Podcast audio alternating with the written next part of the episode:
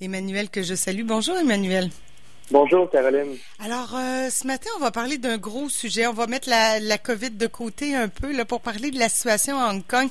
Euh, on sait qu'il y a des nouvelles lois qui ont été passées ce printemps, si je ne m'abuse, et on va parler surtout là de Hong Kong pour pour parler de l'emprise qui est de plus en plus grande de la Chine sur les citoyens hongkongais. Oui, effectivement. Donc un sujet lourd d'histoire ce matin et en même temps très d'actualité et justement, la réalité de Hong Kong mérite bien qu'on y prête une grande attention. Et je me base sur un documentaire réalisé par un vidéaste français nommé Le Roi des Rats, qui produit des vidéos traitant souvent de problématiques liées à la Chine, mais aussi d'autres pays. Il est par exemple allé en, Corée du Nord euh, assez récemment pour y produire un documentaire et c'est fort intéressant.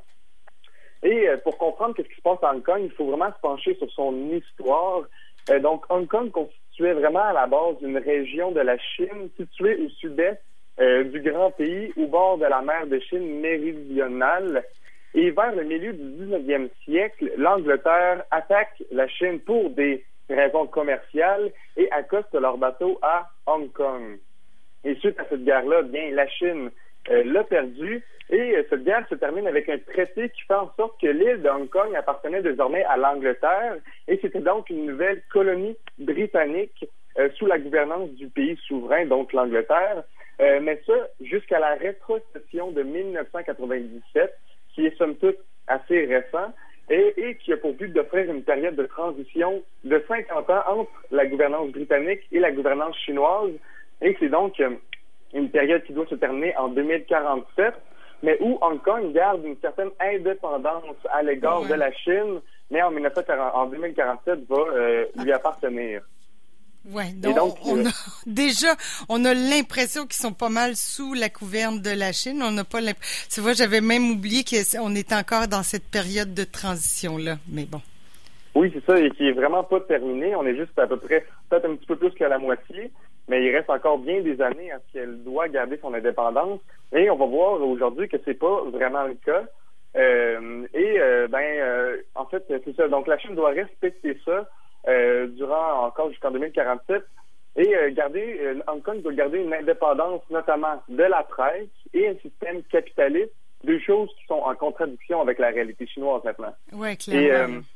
Oui. Et si la Chine respectait cette entente au début de laisser une indépendance à Hong Kong, eh bien, c'est plus le cas aujourd'hui. Et depuis quelques années, sous le règne de Xi Jinping, euh, qui resserre, qui pardon, son emprise sur l'ancienne colonie britannique.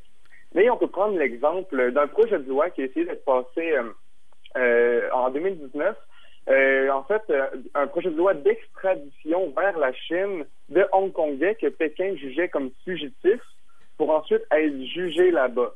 Donc, si on faisait un crime à Hong Kong, le projet de loi euh, faisait en sorte qu'on pouvait se faire juger en Chine, ou est-ce que c'est un système euh, judiciaire beaucoup plus sévère qu'à Hong Kong? Mm-hmm. Et euh, mais par, par fugitif, on peut parler de journalistes, par exemple, qui parlent contre la Chine. Donc, il n'y a pas de liberté de presse là-bas, il n'y a pas de liberté d'expression. Donc, ça, ce serait un fugitif pour Pékin. Et donc, Hong Kong, justement, est supposé d'avoir un système de justice différent de celui de la Chine. Et cette loi aurait vraiment mis grandement en péril ce principe.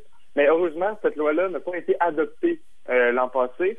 Euh, mais on va voir qu'il y en a une autre, comme tu as parlé tantôt, en printemps passé, où est-ce que elle fait aussi beaucoup jaser, euh, pardon, et elle, elle a été, elle a été passée.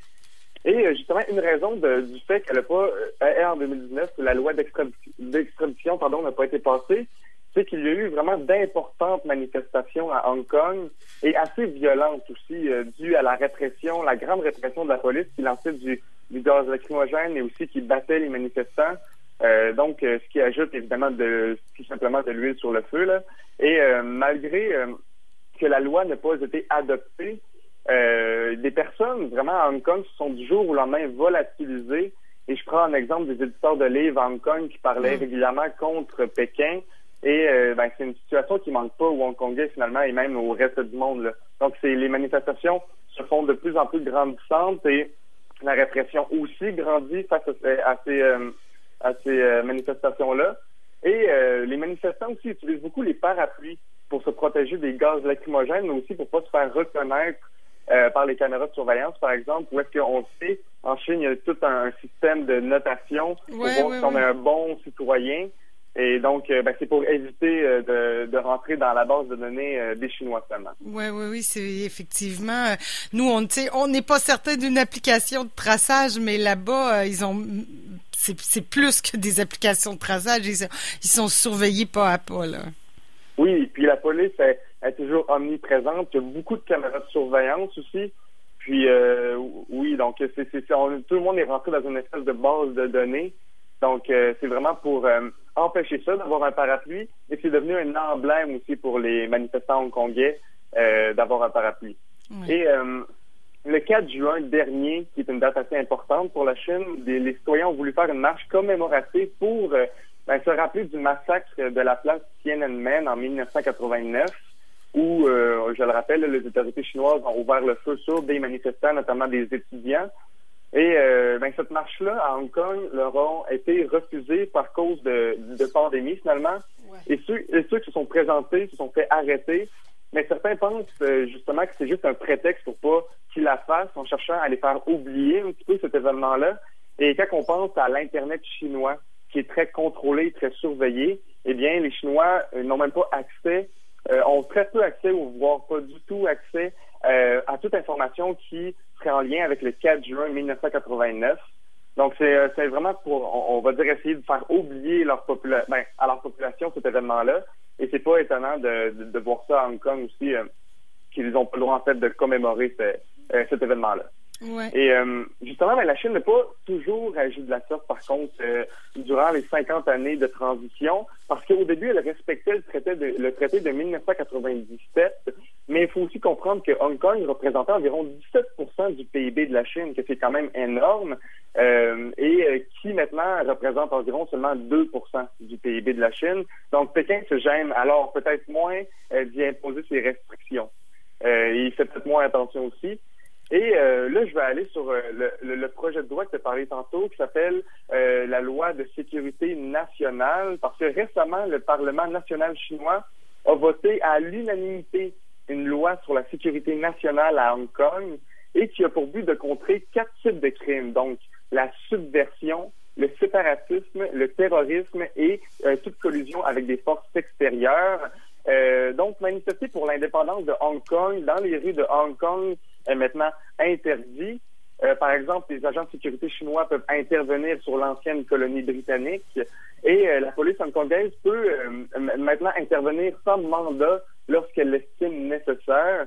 Et ben, c'est pas justement obligatoire d'habiter sur l'île d'Hong Kong parce que des Hongkongais qui sont situés dans un autre pays peuvent aussi être victimes d'un avis de recherche. Donc, on sent bien que les autorités chinoises essaient de mettre une main invisible peut-être autour, euh, euh, ils sortent de leurs frontières pour, euh, pour euh, faire peur aussi aux Chinois ou aux Hongkongais qui sont situés ailleurs et qui parlent contre Pékin.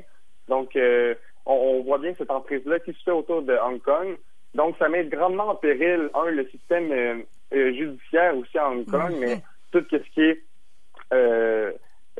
la liberté de presse, finalement la liberté d'expression aussi que ça met en péril. Donc c'est vraiment une situation à regarder euh, dans le futur. C'est vraiment une situation aussi qui est lourde euh, d'histoire, mais qu'on va entendre encore parler euh, bien longtemps, je crois bien. Et on a l'impression dans tout ça que ben, le Royaume-Uni puis, puis la communauté internationale ont les mains liées, que c'est deux réalités. Hein. On n'est plus en démocratie, puis la Chine qui, qui dit qu'elle n'a pas à répondre aux autres pays, entre autres de l'Union européenne ou des États-Unis.